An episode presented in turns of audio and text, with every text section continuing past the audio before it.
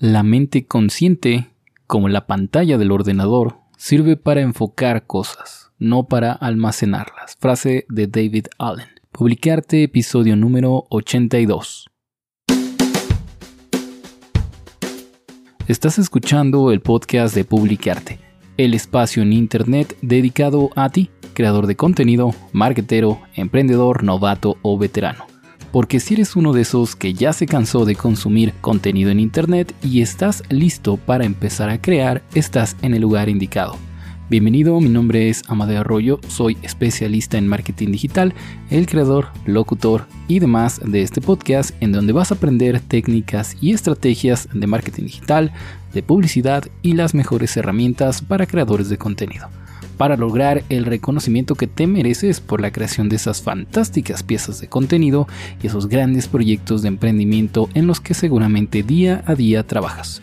No te pierdas un nuevo episodio todos los días de lunes a viernes. Estamos en Spotify, Apple Podcasts, Google Podcasts y un montón de otras plataformas de podcasting. Y ya sabes, si te gusta este proyecto, la mejor forma que tienes para agradecerme para apoyarme es suscribiéndote al mismo. Hoy nos toca hablar sobre la segunda parte de esta miniserie en la cual estamos deshebrando poco a poco el contenido del libro Organízate con eficacia de David Allen, que por cierto también utilizamos su frase una vez más al inicio de este podcast, ¿no? La mente consciente, como la pantalla de un ordenador, sirve para enfocar las cosas, no para almacenarlas. Y justamente de este tema vamos a hablar el día de hoy particularmente la recopilación de cada una de estas ideas, cada una de estas actividades que nos vayan a surgir en el día a día como parte de este sistema de organización. Porque recordemos que los cinco pasos del sistema de GTD, de Getting Things Done, eh, propuesto allá por el año 2002 por David Allen, son el primero, recopilar, el segundo, procesar, el tercero, organizar, luego encontramos en el paso número 4 la reflexión o evaluación y finalmente el hacer. Vamos a hacer un pequeñísimo repaso y creo que algo bien importante que tenemos que tener en cuenta en un principio y como parte de la filosofía general detrás de este sistema de organización es que no deja de ser cuestión de hábitos al final del día. Recordemos, de hecho ya lo mencionamos en otro podcast, eh, si no me recuerdo el nombre de ese podcast se llamaba El poder de los hábitos y es que todo hábito está formado en primer lugar por un detonador en segundo lugar, por el hábito en sí, por, por ejemplo en este caso el seguir cada uno de los pasos del sistema de GTD. Y finalmente por una recompensa, de la cual también podemos hablar si ustedes gustan. Eh, si algo falla, probablemente no sea el sistema en sí, sino más bien el poder que tengamos sobre nuestros hábitos, ¿no? El poder que tengamos sobre la creación y asimilación de nuevos hábitos dentro de nuestra rutina. Los primeros capítulos de este libro empiezan hablándonos y tratando de convencernos acerca de cómo en realidad, a pesar de que nos consideremos personas bastante productivas o que tenemos muchas cosas en control dentro de nuestra vida, tanto personal como profesional, la verdad es que muy pocas veces nos encontraremos con personas que de verdad puedan y sepan controlar cada uno de estos ámbitos en su vida. Por ejemplo, él usa muchas veces el término frentes abiertos, por lo menos es es la traducción que se le dio al español y a esos frentes abiertos se les puede traducir como cosas que tenemos pendientes en nuestro día a día. Pensemos, por ejemplo, rápidamente dentro de un proyecto, por ejemplo, de marketing que tenemos, por ejemplo, no sé, eh, pendientes el crear la página web, el hacer una lista de email marketing, tenemos también por ahí pendiente tal vez el conseguir algún cliente para esta semana, para este mes, el trabajo o la labor de la creación de contenidos entre muchísimos más. ¿eh? Y esos solamente son algunos que se me ocurrieron ahorita mismo. Pero seguramente en estos grandísimos proyectos de marketing y sobre todo cuando hablamos ya de creación de contenidos hay una larga lista de cosas por hacer. Pues bueno, cada una de estas sería para eh, David Allen un frente abierto, un tema en el cual tenemos todavía que tomar acción o tenemos que delegar o que tenemos que archivar o sencillamente tenemos que tirar a la basura, pero tenemos algo que hacer, alguna acción sobre cada uno de estos frentes abiertos, como él bien menciona. Y dice también que esta, esta lista gigantesca de frentes abiertos satura nuestra memoria en el día a día.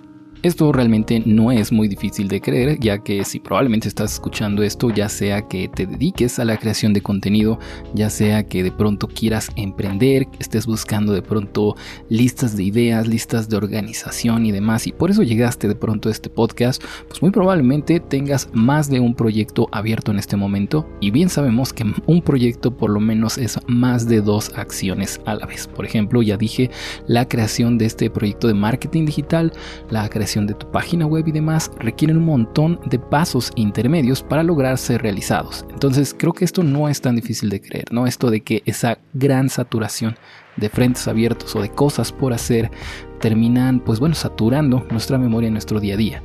Si vaciamos esas cosas, esas listas de tareas que tenemos que hacer, nuestra memoria finalmente podría quedar vacía y por lo tanto nuestro cerebro ganaría un poco de memoria. Pensemos en esto en el sentido, por ejemplo, tal vez un poco más informático, pensando a esta memoria de corto plazo como la memoria RAM, que literalmente también es una memoria de corto plazo para una computadora, pues bueno, funciona más o menos igual. Si liberamos esa memoria RAM evitando que nuestra computadora en este caso esté haciendo multitasking o múltiples tareas al mismo tiempo, vamos a ganar en agilidad y concentración. Para lograr hacer todo esto, y recordemos, estamos sobre el primer paso del método GTD, que es la recopilación, hay que identificar nuestras bandejas de entrada.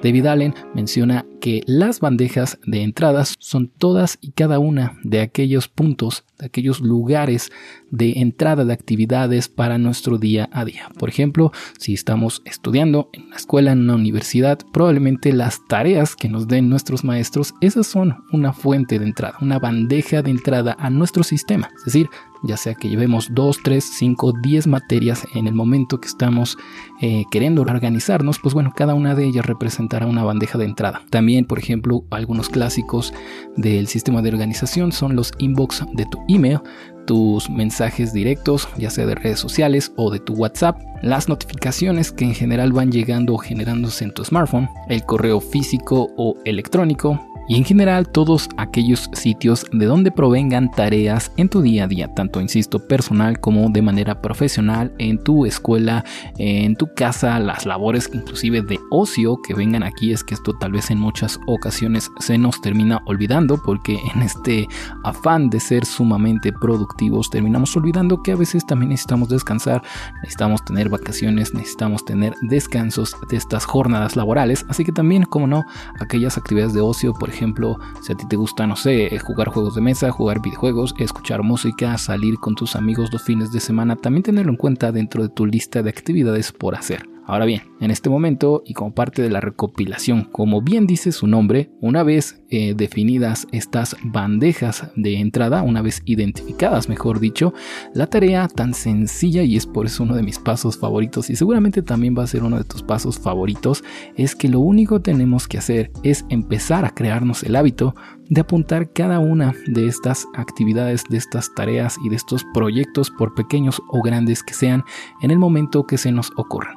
Esto, en el momento que fue escrito este libro, en el 2002, eh, pues obviamente todavía no existían los smartphones. Creo que el primer smartphone salió ya por el 2006, 2007 con el primer iPhone. Realmente había pocas formas móviles como tal más allá de una grabadora de voz o de una pequeña libreta y una pluma para poder recopilar todas y cada una de estas ideas que te iban surgiendo. Pero aún así era necesario. Hoy día en pleno 2020 tenemos la posibilidad la grandísima ventaja de hacer uso de un montón de herramientas un montón de, de aplicaciones móviles completamente gratuitas para realizar esta tarea de una forma sumamente fácil. Yo personalmente utilizo la aplicación de Microsoft que se llama Microsoft que de hecho hace unos años eh, absorbió a Wonderlist, es decir, Microsoft compró a esta otra a esta otra compañía que ya llevaba años creando su propia aplicación de Task Manager es decir, administrador de tareas de To-Do List, que seguramente te va a encantar. Así que yo te la recomiendo. Te dejo acá abajo un link para que la descargues. Está para descargar de forma gratuita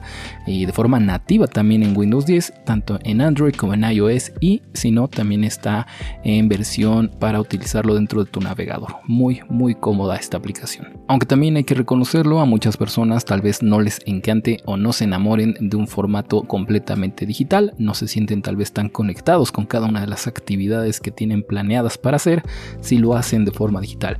Así que para aquellas, pues bueno, el clásico libreta y pluma, aunque eso a mí no me termina de encajar porque si insisto, en muchísimas ocasiones te darás cuenta de que o no puedes escribir o que de pronto alguna idea se te va porque no tenías en ese momento tu pluma o tu libreta a la mano es mucho más cómodo hacerlo a través de un formato digital como es tu smartphone porque como bien sabemos en pleno siglo XXI es rarísima aquella persona que no salga de su casa sin su celular.